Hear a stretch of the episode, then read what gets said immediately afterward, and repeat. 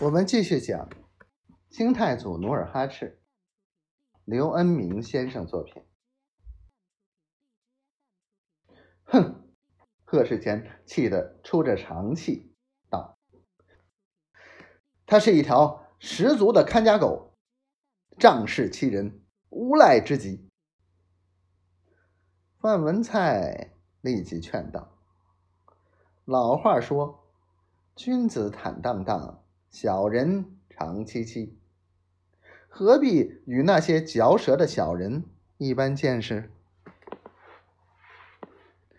贺世贤把范文蔡让到椅子上，自己也坐下来，连忙给客人斟上茶，无可奈何的道：“如今在明朝做官当兵，叫人生气太多。”我早知有今日，还不如早早的投奔老韩王为好。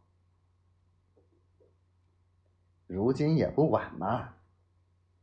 范文蔡呷了一口茶，说道：“跟着他们这伙狼心狗肺、卸磨杀驴的人当差，日子着实难混呢。”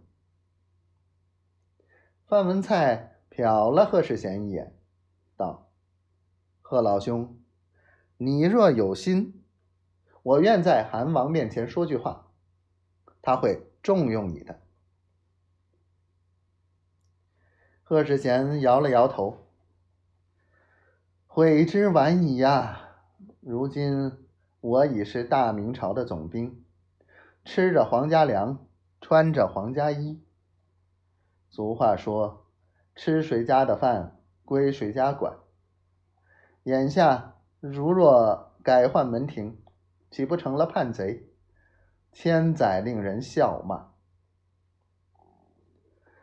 范文蔡哈哈笑道：“愚忠，愚忠！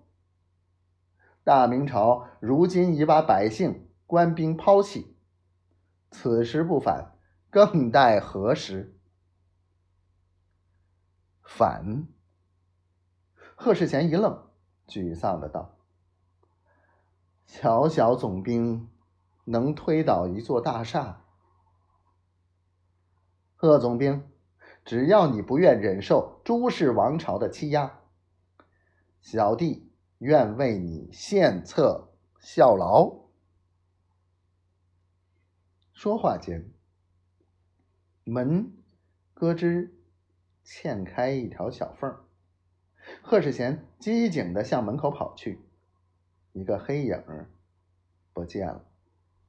他回到屋里，端起烛台，四处寻找，都不见踪影。